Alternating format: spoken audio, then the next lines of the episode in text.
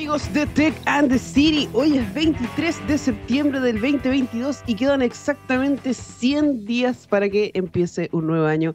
Así que si tiene alguna cosa que hacer, este es el momento, este es el llamado para que lo haga y se ponga una meta. ¿De qué 100 días? ¿Cómo me quiero ver? ¿Cómo quiero ser? Eh, podría ponerse una meta como, por ejemplo, no ser como el equipo de ciberseguridad donde le hackearon más de 10 terabytes con toda la información de Inteligencia Nacional de Chile. Estamos mal, po. Eh, no, como que ese día no podía dormir, porque yo decía como, ¿cuántas cabezas rodarán por esa situación? Imagínense que, no sé, eh, uno piensa que la inteligencia chilena es el lugar donde, como que uno se imagina donde está el DEFCON, así como, oye, se va a caer el mundo, los extraterrestres quieren hablar contigo y tienen todo súper tecnológico y todo lo demás, y cuando tú te das cuenta que hay un grupo de hackers que se llama de origen centroamericano que se hace llamar Guacamaya y que pueden hackear todos los mails del EMCO, eh, te da miedo, que pareciera como que no estamos tan asegurados como nosotros creíamos y es el Estado Mayor Conjunto de Chile. Em, nada, así que si ustedes tienen algo que decirse a sí mismos, no sean como el equipo de ciberseguridad o póngale más recursos al, equipo de ciberseguridad de su empresa, de su emprendimiento, porque es súper necesario para que, no pasen este tipo de cosas. Y en un día como hoy, 23 de septiembre del 2008, Google lanza el, Android 1.0, el primer Android, que no sé si se acuerdan o tuvieron algún celular con eso que se llama Apple Pie. Em, yo no me acuerdo qué tenía en ese momento, en, en el 2008. Y eh, en un día como hoy, 23 de septiembre de 1889, se funda la compañía de naipes Nintendo. Y ahora, bueno, eso, así partieron y después se transformaron en una compañía de videojuegos.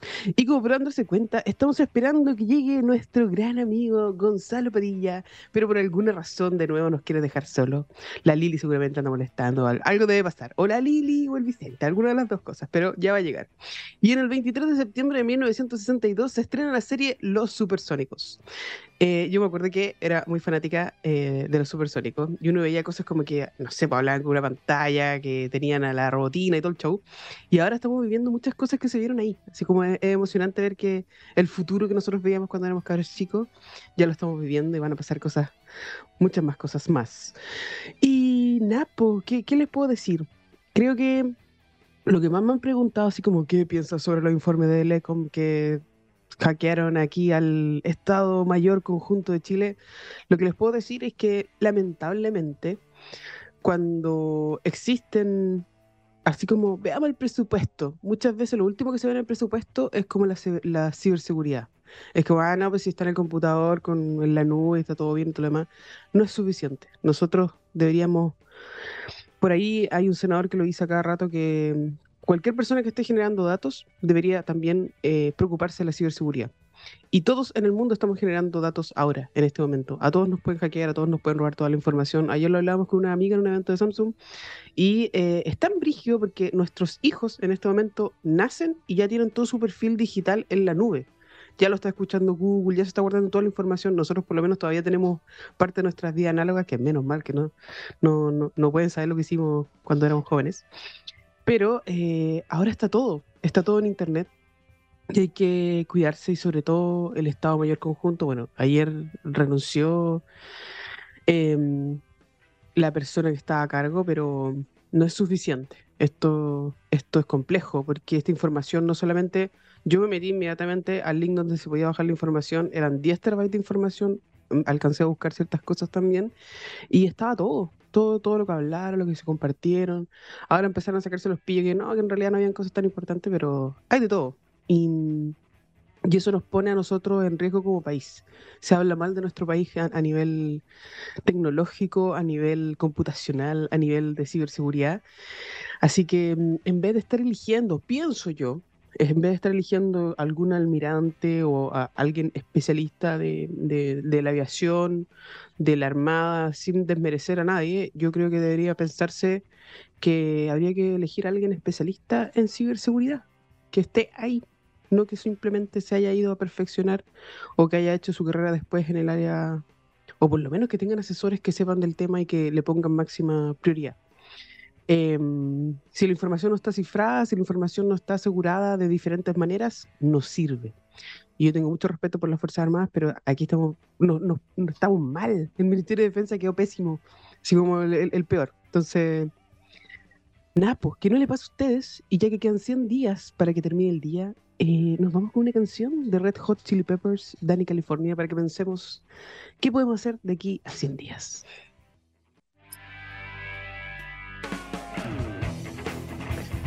Hola amigos de Tech and the City, estamos de vuelta con nuestra invitada Angie Bracho, Head Recruitment de World Chile.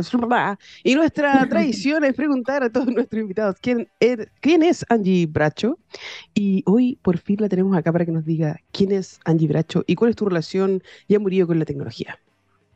Súper, un gusto de, estar acá, Barbarita, agradecida por, por la invitación. Bueno, ¿quién es Angie Bracho? Yo creo que este, en principio, bueno, es, una mujer joven, activa, dinámica, de profesión psicóloga, pero también es una mamá, eh, este, eh, digamos, apasionada por todo lo que tiene que ver con gestión de talentos, gestión de personas dentro de entornos de tecnología, ¿sí? Creo que así me, podría definir y mi amorío, mi, mi pololeo con la tecnología comenzó por allá en los años 2014 en mi país de origen, en Venezuela. Eh, y nada, y desde que entré, bueno, más nunca salí, espero no salir. Me encanta este, las culturas este, que tradicionalmente encuentras en este tipo de, de, empresas, todo lo que tiene que ver con agilidad y, y, además, este, digamos, lo conecto mucho también con, eh, digamos, este, las competencias digitales, las competencias del futuro. Entonces, por ahí encuentro que hay como muchos desafíos interesantes dentro de este mundo de, tecnología. Oye, uno de los desafíos que más grande uno se encuentra es que no encontré mujeres. Pues. ¿Cómo te ha ido a ti encontrando mujeres en tu trabajo? Sí, esto es un desafío. Este, eh, la verdad es que es, es bien complejo, pero bueno, Básicamente creo que lo principal es eh, eh, vibrar genuinamente con el propósito de poder incluir más diversidad y particularmente más mujeres dentro del entorno, dentro de los equipos, dentro del, entorno laboral, ¿sí? dentro de la empresa. Entonces creo que partir por ahí es clave y estar en un lugar que este, genuinamente está conectado con ese propósito y, y de alguna manera este, es, un compromiso que viene como desde el core, para mí es fundamental, ¿sí? Eh, luego de eso, cuando ya logres entrar, digamos, en un lugar donde, donde eso está presente, bueno, en el fondo tiene que ver un poco con este, las estrategias que tú puedas articular, eh, no solo la interna, sino también, digamos, dentro de ese ecosistema del que eres parte este, como sociedad, en función de potenciar lo que es este, no solo, la, no, solo, o sea, no solo es salir a buscar, ¿cierto? Sino también cómo tú como, como empresa privada puedes contribuir un poco para el desarrollo de este, de este tipo de habilidades, en, particularmente en este, en este grupo, en esta minoría que estamos hablando hoy día, que es mujeres, ¿sí? Entonces, este, eh, Básicamente, tener como una estrategia claramente definida, tener un compromiso, un propósito también, digamos, asumido, comunicado, y luego cómo eso lo traduces en acciones concretas o iniciativas concretas que no solo tienen que ver como con tu gestión interna, sino también en cómo trabajas en conjunto, de manera mancomunada con otros entes de la sociedad, ¿sí? del ecosistema.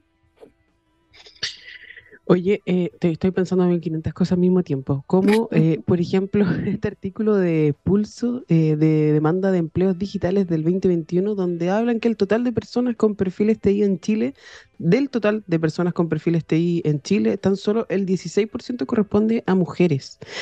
Em, cuéntame un poquito de qué se, por qué tú llegas a la conclusión esto de hablar de programación es hablar de inclusión femenina. Como muchas veces, yo no sé, como que la gente no cacha mucho del tema de, de dónde viene la programación o quiénes eran los primeros programadores, así que por favor, danos una cátedra de eso para que, que, que quede claro. Por favor.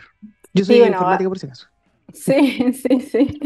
Eh, básicamente, bueno, este, históricamente han habido mujeres muy power asociadas a lo que es el desarrollo de la tecnología, el desarrollo de la programación, etcétera. Entonces, este, e, eso es clave tenerlo, digamos, visibilizarlo, partir por, por visibilizarlo, por reconocerlo.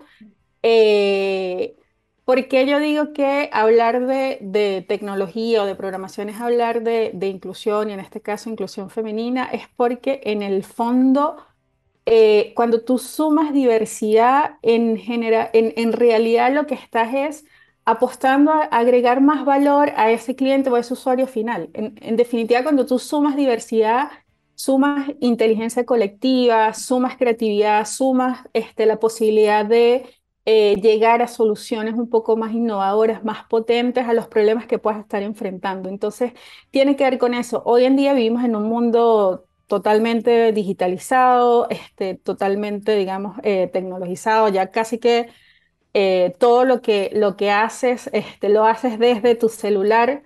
Entonces, este, considero que el hecho de tener una brecha en tecnología eh, nos estamos perdiendo de un potencial gigantesco y de, y de mucho talento este, que pudiesen aportar también las mujeres, ¿sí? Históricamente las mujeres han, han, tenido como una, una inserción a lo que es el mundo laboral un poco más tardía que los hombres, eh, pero yo creo que este, eh, en el fondo, aunque todavía no estamos en el nivel más óptimo, yo creo que sí hemos avanzado un poco, pero este, llegar a esa conclusión eh, tiene que ver un poco como con, eso, ¿sí? Con, visibilizar las, las, mujeres referentes que han existido a lo largo de la historia en el ámbito de tecnología y qué es lo que estamos perdiendo al no tener este, más mujeres, digamos, eh, insertas en, este contexto. De repente no se entiende bien por qué los equipos eh, diversos son más productivos, como que muchas veces nos dicen, ya, pero ¿para qué quieren poner mujeres? Como para cumplir la cuota nomás. Y, y es como, no, por, no, no, es por eso. No sé si nos puede hablar un poquito más de eso sobre, bueno, ya lo dijiste un poco, pero la potencia de la diversidad, cómo, cómo permite también producir mucho más y, y avanzar. Mira, por ejemplo, este, en un estudio reciente que sacó McKinsey, hecho estábamos revisando allí y eh, ellos, ellos en el fondo llegan a la conclusión de que la importancia de la, diversidad en los negocios no puede subestimarse. Ellos hablan de que alrededor de un 70% de las empresas diversas están mejor posicionadas para capturar nuevos mercados. Entonces, si lo ves como desde la perspectiva de negocio, ya es mucho lo que estás dejando de ganar al no incluir diversidad en tus espacios, al no incluir diversidad en tus, en tus equipos, ¿sí? Eh, hay otra conclusión a la que llegaron en este estudio allí este, eh, que, dice que en el fondo ellos muestran que las empresas con la fuerza laboral más diversa, incluidos equipos ejecutivos, que bueno, ese es otro tema, eh, superan a sus pares en rentabilidad en un 30%, ¿sí? Entonces, este, y adicionalmente a esto, bueno, los equipos de alto desempeño se ha encontrado que generalmente los que salen mejor posicionados en esta variable son equipos que cuentan con mayor diversidad a la interna, ¿sí?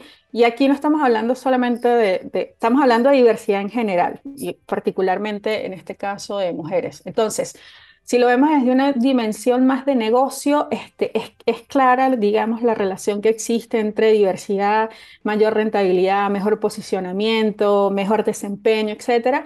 Y si lo vemos desde una dimensión un poco más eh, de equipo, eh, lo que te comentaba hace ratito, habla, ganaríamos o ganamos en inteligencia diversa, en mayor innovación, mayor creatividad.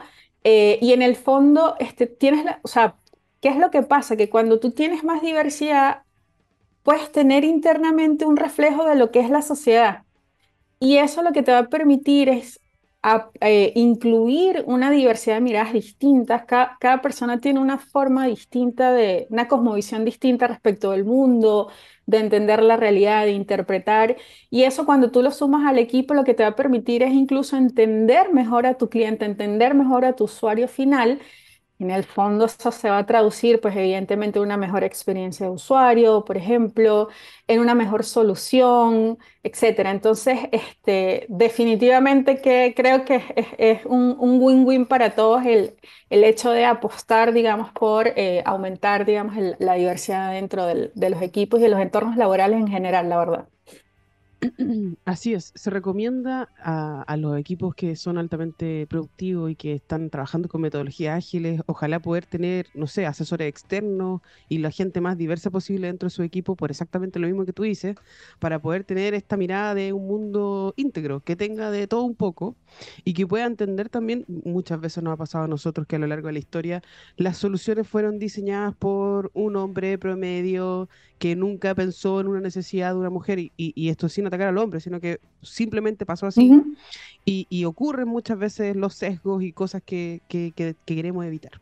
Ahora bien, entendiendo esta problemática de que, pucha, que hay pocas mujeres, ¿cómo eh, las integramos? ¿Cómo hacemos que, que vuelvan, que lleguen? ¿Qué es lo que están haciendo ustedes? Yo creo que lo primero tiene que ver con trabajar las culturas a la interna, ¿sí? Y con esa idea que tú tú comentabas al inicio, Barbarita, de, bueno, esto tiene que ver con un tema de cuotas, de cumplimiento, de la normativa legal, o tiene que ver realmente con este, un propósito, una intención y un compromiso. Entonces, creo que lo primero es ser muy coherentes con esta segunda mirada, con que realmente te comprometas como organización. Eh, digamos, con tener, incluir más mujeres dentro, del, dentro de tus espacios Dos, este, trabajar la cultura, trabajar la cultura para, por ejemplo, lo que tú decías de sesgos, prejuicios, hay mucho tema de sexismo, microagresiones, hay, todavía como muchas barreras, ¿sí? Entonces, definitivamente es clave que puedas trabajar en la cultura, que puedas de alguna manera habilitar espacios, este, habilitar, digamos, eh, esto que tiene que ver como con la seguridad psicológica, que ahorita mismo es súper clave dentro de lo que es la gestión de talentos para que de alguna manera tú puedas favorecer desde la interna lo que es la inclusión, ¿sí? Luego viene la dimensión de, bueno, cómo eh, como empresa te habilitas también para permitir la compatibilidad, la compatibilidad de roles entre que eres mamá, entre que te quieres desarrollar profesionalmente, eh, etcétera, ¿sí? Eh, luego, en el fondo también tiene que ver con cómo, cómo, combates las barreras, eh, digamos, verticales en el sentido de favorecer que más mujeres también crezcan y se desarrollen en ámbitos de liderazgo, que era lo que hablábamos también hace ratito. Eh, por ejemplo, con programas de liderazgo femenino. Nosotros, de hecho, tenemos este, un programa que llamamos WILD, que tiene que ver con Woman in Leadership eh, Development, y en el fondo lo que buscamos es potenciar el liderazgo de mujeres al interno de la organización, ¿sí? Tenemos varios casos de éxito asociados a personas que han estado, digamos, incorporadas en estos programas y hoy día tienen posiciones de liderazgo a nivel de las oficinas, a nivel regional, a nivel global. Recordemos que Thoughtworks es una consultora global y este, ha, sido como súper gratificante ver, digamos, el crecimiento y, cómo cuando apuestas genuinamente por, por esto, logras en realidad este, resultados súper potentes. Entonces, este, por allí, claro, y, adicional a esto, bueno, ¿cómo armas tu propuesta de valor de forma que este, permitas que estas personas puedan eh, potenciarse y crecer y proyectarse dentro de, dentro de, tu, dentro de tu entorno? Una de las cosas que, ha pasado harto, eh, yo llevo trabajando harto tiempo en este mundo de la tecnología y, y, que de repente nos aburre es que las mujeres no recibimos el mismo, la misma cantidad de pago por un trabajo que hacen los hombres. Entonces muchas veces nos restamos no porque no seamos capaces, nada por el estilo, sino que es porque voy a hacer la misma pega que tú por menos plata. O sea, así, así de simple. Y, y da lata porque obviamente eso después se va repitiendo, se va repitiendo y es como, ¿sabes qué? No, mejor no, prefiero hacer otra cosa o donde me valoren más. Y yo creo que igual eh, es genial todo lo que están haciendo y, y, ojalá que también se vea así, a ese nivel de compromiso, decir, eh, todos tienen el mismo nivel de pagos, sin importar el género, que porque si no, se hace un sinsentido que, que, que por eso no también aumenta este retraso de que, oye, que haya más mujeres, que participen más. Muchas veces una de las cosas que cuestan es mantenerse en ciertos puestos porque ya lograste entrar, como que aumentamos el cupo, bacán, pero después no, no, no es tan bueno mantenerse porque, oye, sabéis que el ambiente era malo o en realidad no me quisieron pagar más, no sé. Eh, ¿Cómo ¿Cómo le planteamos esto? Porque, claro, ustedes son una consultora bacán, que, pero es algo privado y, y, y, ustedes hacen cosas bacanes, bonitas dentro de su círculo, pero ¿cómo empezamos a traspasar esto a la comunidad y a las otras empresas que también están en la misma? Ya, mira, eh, desde, desde esta perspectiva nosotros por ejemplo, en la interna tenemos como una política como de mucha transparencia. Por ejemplo, ahí eh, eh, el punto que comentas de eh, la, brecha salarial que comúnmente se asocia al tema de género, la verdad es que es algo en lo que nosotros estamos este, constantemente como muy atentos. tenemos nuestra política de compensación está claramente definida y, y está comunicada y es transparente. Tenemos transparentadas también las, los rangos salariales es algo que, es de, total conocimiento para todas las personas que forman parte del, equipo, de la, oficina. Eh, y desde esta perspectiva también, eh, ¿cómo, nosotros podríamos eh, de alguna manera traspasar? Por ejemplo, para nosotros es clave cuando estamos nos insertamos en un ecosistema cliente, eh, también buscamos de impactar a través de nuestras prácticas, a través de nuestra cultura, a través de lo que tiene que ver con favorecer espacios seguros, con la seguridad psicológica que te comentaba hace ratito. Eh, hay, un tema súper clave para nosotros eh, y, que, y que lo reforzamos mucho incluso desde etapas tempranas cuando una persona se inserta acá a, a la, a la OFI y tiene que ver con, bueno, este, mucha sensibilización y mucho entrenamiento respecto de manejo de sesgos, de prejuicios, de temas de sexismo, eh, de, cómo, cómo trabajas con eh, respecto a este tema de las microagresiones. Y tenemos políticas que están en contra de todas estas prácticas y eso de alguna manera se visibiliza también este, cuando vamos a eh, un entorno cliente. Y este, tratamos de ser como muy activos, o sea, hay como, como una responsabilidad compartida en realidad eh, de si en algún momento nosotros identificamos alguna situación, podamos levantar la mano, podamos abiertamente conversarlo, podamos, digamos, generar acciones, hay, hay un código de conducta muy claro. Mucho de esto está publicado, mucho de esto está publicado, digamos, en nuestra, en nuestra página web. Por ejemplo, también nosotros usualmente estamos muy interesados en este, en compartir eh, conocimiento hacia la industria y desde esta perspectiva también constantemente estamos como generando mucho contenido este, que está disponibilizado. Por tanto, este, hay, como mucha información que está ahí como para que otras empresas también eh, puedan eh, entender cómo, qué prácticas nosotros aplicamos y este, en, la, en la práctica es, mucho de lo que es nuestra cultura, también tratamos de llevarlo a lo que son este, los entornos de, clientes y, ahí, por ahí impactamos también a equipos del cliente, a equipos de otros vendors que también hacen vida en ese ecosistema, etcétera, etcétera. Oye, súper interesante. ¿Cómo podemos encontrar esta información? ¿Dónde la encontramos? Mira, yo creo que la, mejor fuente de donde está todo centralizado y ahí puedes empezar como a explorar es la página web de ThoughtWorks, que es www.thoughtworks.com. Ahí puedes incluso ver experiencias no solo de Chile, sino de los, este, los diferentes países en los que nosotros estamos. Nosotros tenemos eh, más de 45 oficinas en, en todo el mundo a nivel global. En Latinoamérica estamos acá en Chile, en Ecuador y en Brasil, pero eh, digamos, estamos en otros mercados donde hay muchas otras cosas que también este, son muy potentes, que se están, digamos, implementando. Y desde allí, desde la página, tú puedes ver la información general, pero también puedes explorar por país. Entonces, este, la recomendación es esa, es que puedas explorar desde lo, desde lo macro, pero también luego puedas ver, bueno, qué están haciendo otros países. Hay, hay países que están haciendo cosas muy potentes en Europa, en Canadá, por ejemplo.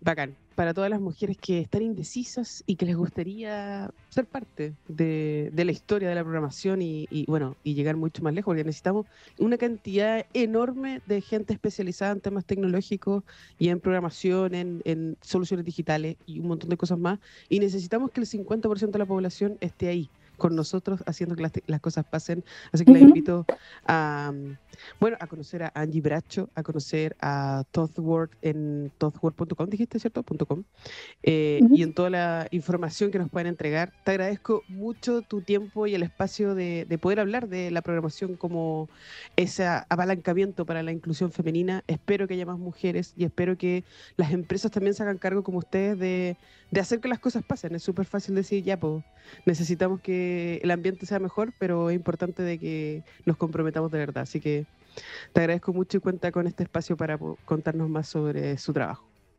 No, agradecida, Barbarita. Este tema a mí me, apasiona, me encanta y, aprovecho a invitar, en verdad, a que no tengan miedo. Hay, algo que, que, realmente pasa mucho eh, a, a, las mujeres, nos pasa mucho a las mujeres, que tiene que ver como con el síndrome del impostor, es una realidad. Y la idea es, bueno, atreverse ahorita. Hay muchas iniciativas que están pasando y muchas cosas que están pasando hay muchos entes en la sociedad que estamos interesados en que en verdad esta realidad cambie, así que este, nada, o sea, y, súper eh, invitadas, ahí este, me sumo a tus palabras para que se motiven, no tengan miedo, que a las empresas este, vamos a estar ahí para apoyarlos también y para favorecer ese, ese proceso de inclusión. Oye, ¿y cómo te encontramos a ti en redes sociales por si tenemos alguna pregunta o algo? Eh, mi nombre y mi apellido, Angie Bracho, este, en mi LinkedIn, ahí me van a poder conseguir. Perfecto. Muchas gracias por tu tiempo y nos vamos con la próxima canción y volvemos con Gonzalo para hablar más de tecnología. Estamos de vuelta en Tech and the City y como siempre nos tiene que fallar algo tecnológico y dicen que mi micrófono se escucha bajito. ¿Cómo estás, Gonzalo? Bien, voy a, no sé si hablar más fuerte para tratar de sentirme más grande o o hablar bajito para solidarizar contigo? Hablemos de paso. Hablemos de paso. Oye, bien, perdón por, por, por la demora. El, estoy como, como buen padre soltero solo ahí con el guatón y empezó el proceso de siesta unos minutos antes. Soltero, ¿Te separaste? Espérate, ¿te separaste? ¿Qué pasó? No, pero ah, en horario, en, hora, en horas hábiles.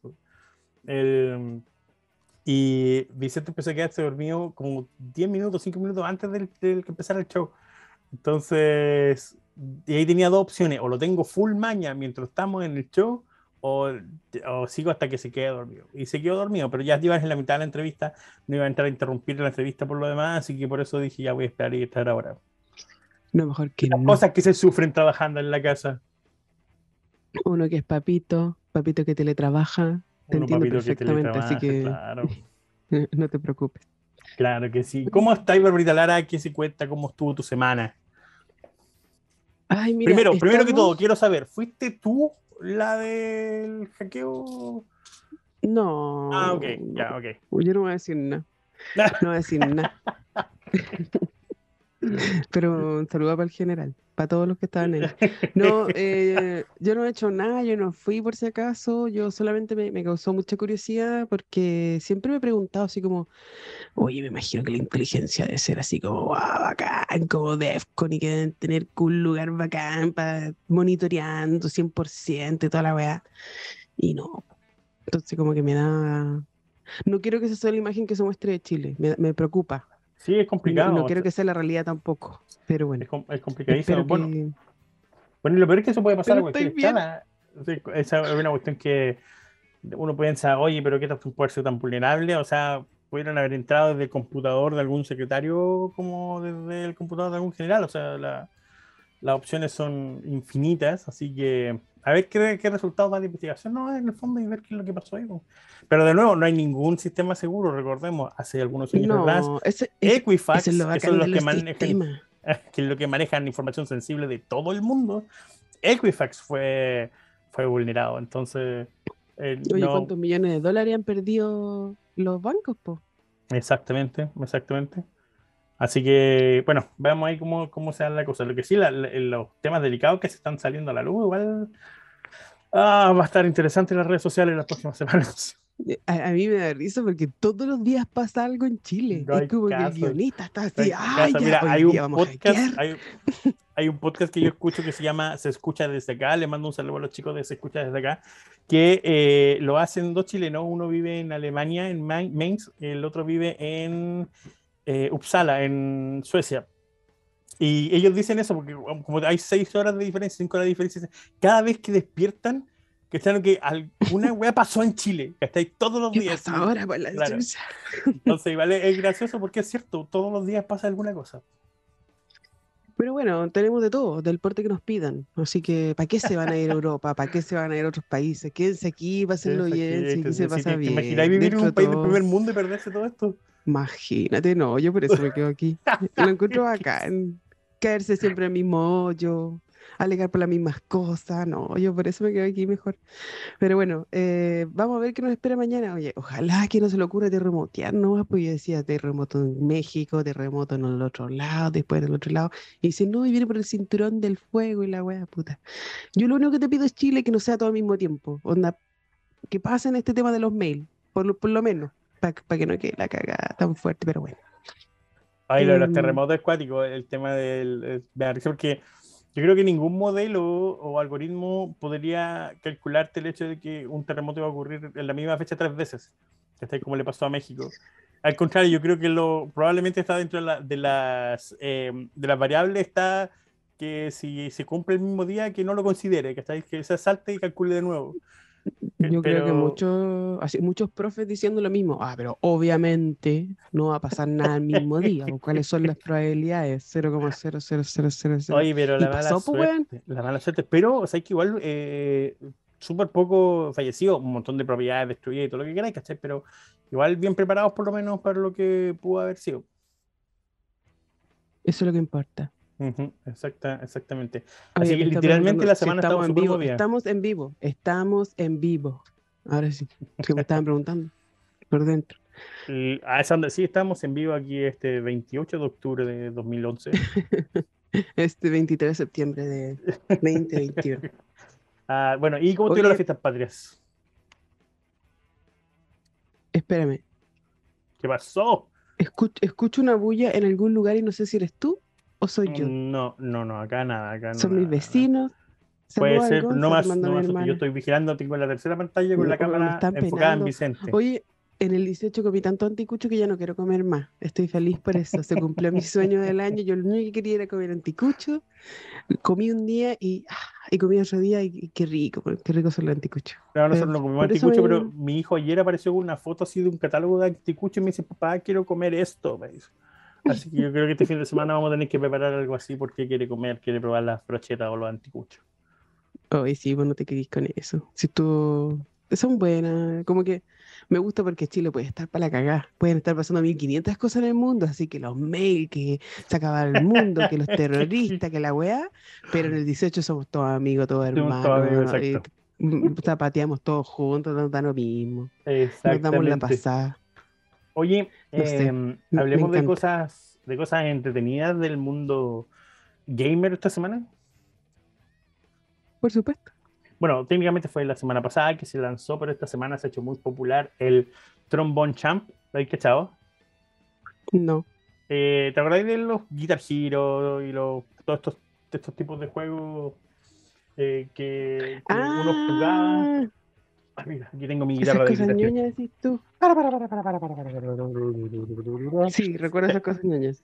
Ya, bueno. Ahora salió una versión que es de trombón. Pero es para PC, se juega con, obviamente con el teclado, está en Steam por solo 6.400 pesos. Pero es muy gracioso porque son temas clásicos, que está Desde mm, eh, eh, ¿cómo? Eh, obras eh, maestras, ¿cachai? De grandes compositores como Beethoven, Tchaikovsky, Bach, todas esas cosas. Y eh, también hay clásicos del jazz, del blues. Hay una versión que creo que fue un, no sé si fue una, como una adaptación que hicieron que, del himno nacional incluso, y pero es muy gracioso porque el trombón en sí es un instrumento que suena muy gracioso. Hasta ahí nunca, y nunca ha sido el principal, sino que siempre suena de fondo. Y es muy entretenido. yo me divertí mucho viendo los videos del juego y mm, no lo he jugado todavía, lo tengo listo ya descargado todo, así que vamos a ver si lo podemos jugar dentro del, del fin de semana, si, si, el hijo lo permite. Y, pero de verdad, muy divertido. Uno, de verdad, yo te iba a decir que el Robert me lo mostró, pero ya suena muy feo que, que sí, pues, que, me, me, mandó el link al juego y toda esta cuestión. Y, y, quiero, quiero jugarlo, pero estoy buscando tiempo, porque al mismo tiempo tengo que jugar a otro juego, porque de nuevo salió el de, el de Last of Us, el remake para la weá, tengo que jugar a eso, estamos buscando... Pero ¿por qué, ¿por qué jugáis remake si ya lo jugaste antes? No, sé, me gustan. Me hay, juegos que me gustan y yo puedo jugarlo todas las veces que sea necesario. El único juego que juego así como continuamente de vez en cuando es el, Shadow of the Colossus, pero en general los otros juegos como que ya si ya lo terminé nunca lo vuelvo a tocar. Eh, mira, a mí me pasa como con, los Tomb Raider, que me gusta seguir jugándolo, que lo juego de nuevo, o, los paso, me lo doy vuelta de nuevo, como el, el Metal Gear, cosas así. Todavía no hay un juego nuevo que me guste tanto que yo diga así como, volvámonos a jugar, porque el que me impactó mucho fue ese que hablamos, ya no me acuerdo cuándo, que era de, una de un juego en pareja. Ah, sí, It Take Two. Sí, pues, pero ese es tan, tenéis que jugarlo en pareja de partida, entonces no, no, lo vamos a jugar de nuevo, pues ya lo jugamos. Puede ser el em, próximo Mario, uno nunca sabe. Puede ser, pero tendría que separarme mucho huevo, así que no. Eh, otro, otro jugamos. Y ahora estoy preocupada de los nuevos lanzamientos que se vienen eh, para ahora. Y eh, bueno, estábamos viendo que se viene la película de Mario Bros, pero el próximo año, en abril del 2023, y la gente ya está alegando porque parece que le iban a cambiar la voz al Mario Bros, que no iba a ser la misma persona de siempre, entonces como que... Sí, me parece que la, la, voz de Mario iba a ser Chris Pratt. Sí, si no, si no me equivoco. Así que, así que no sé. Bueno, solo espero que haga una película emocionante mucho mejor que la que vimos a principios de los 90 en The Live Action. ¿La viste? Sí. Eh, espero que sea mucho mejor que, que esa que tenía un elenco espectacular, pero la película era horrible. Pero yo creo que sí eran un gustito. Oye, pero hay poco, hay poco acierto. A propósito, mira, qué bueno, qué bueno que, que linkeaste. Hay poco acierto al, al respecto de, en que hagan una buena adaptación de, de, una película, o sea, de un videojuego a una película. Sin embargo, lo que ha sido un anime en redes sociales hoy en día es que eh, Cyberpunk 2077 eh, resultó ser un juego que decepcionó a mucha gente, siendo aún así un juego muy bueno. El hecho de que tantas pifas que tuviera, toda la opción, no, como que no llenó las expectativas que esperaba, eh, teniendo aún así un montón de excelentes reviews. Pero la serie de Netflix, los comentarios generalizados que han hecho de la serie animada Cyberpunk Edge Runners, dicen que es tremenda. Yo estoy preparado para este fin de semana en la madrugada a darme un, maratón. Dicen que es muy buena. El, todo el mundo ha opinado lo mismo desde... Em, ¿Por dónde la dan? Por Netflix. De hecho, hay... Eh, ¿Cómo se llama el, tipo este, el, el, diseñador de videojuegos de... Eh, el japonés. Eh, ah, se me olvidó. Se, me olvidó. El... Pero este loco, él, de hecho, puso en, sus comentarios que la serie era increíble y en general en lo que siguió el tema, todo el mundo comenta lo mismo, que es una muy, muy buena serie. De hecho, va derecho a ser como la mejor serie animada del 2022. Así que mm, Cyberpunk Edge Runners en Netflix, para que le echen un miro. Una excelente adaptación que dicen de lo que era la historia del videojuego a eh, animación. Eh, oye, me mandaron por interno un juego que es más viejo que, tú, que, se, llama Urban Chaos. No sé si tú lo jugaste. Urban Chaos. Vamos a revisarlo. Urban Chaos. Búscalo, búscalo. Era un juego bueno, porque en ese tiempo no. A ver, ¿cómo te lo Ah, ¿verdad que es viejo? Es de la Play 1. ¿Qué, te, qué, ¿Qué tienen que hacer? ¿Sacarse la mugre entre todos? Había mucho caos, ¿no? Es, que tú, huevo, pero búscalo por favor, porque es bueno. Me no, pero está muy, está muy caro para ser PlayStation 1, está a 3.300 pesos. Hay que... Se lanzó en 1999. Es que se veía bonito, tú podías hacer estas cosas, como que tenías pistola, tenías en auto, podías correr por toda la ciudad, era como abierto, ¿cachai? En ese tiempo no, no había mucho juego como bueno, mi hijo, de, así de casualidad, puso el otro día en YouTube el, game through de El Castillo de la Ilusión de Mickey Mouse para, para PlayStation 3. Y con Lilian quedamos así como, oh, el juego bueno, se ve súper entretenido, toda la cuestión, así que tenemos harta ganas de jugarlo. Te lo vamos a comprar para ti. y me recordó mucho un juego que yo jugué muchas veces cuando era niña, especialmente en estas pijamadas que hacía con mi, con mi vecino, que era el Mickey Mouse eh, Magical Quest, y que era de Super Nintendo. De hecho, tiene un par de, etapas que son súper similares a las del Magical Quest en, en la temática y, y, todo el tema. Pero igual quedé impresionado, estoy viendo un juego de PlayStation 3, que está antiguo y todo, y quedamos con Lili así como, oh, se ve súper bueno, así que vamos a hacerle un regalo a Vicente, parece, le vamos a regalar el castillo de la ilusión de Mickey Mouse.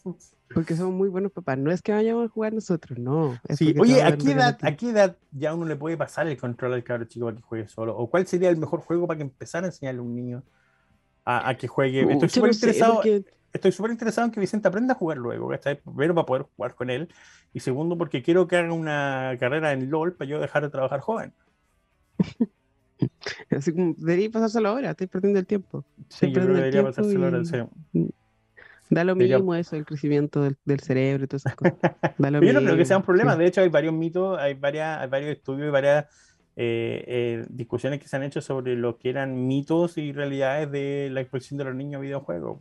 Hablaban mucho del tema de la vista y de hecho la, hoy en día, especialmente que los juegos tienen eh, como fondo de campo campo de fondo, no sé cómo se dice, que profundidad, que está que ya tu ojo no está estático mirando un plano en 2D, sino que tiene que estar ajustándose a lo que ve al fondo, a lo que ve alto, por lo tanto la musculatura del ojo está siempre ejercitándose, que está, está siempre moviéndose, y de hecho hay muchos mejores resultados de vista en gamers que en no gamers. Y lo mismo la capacidad de ver de tu visión periférica y de ver al exterior también, que era uno de los mitos que existía.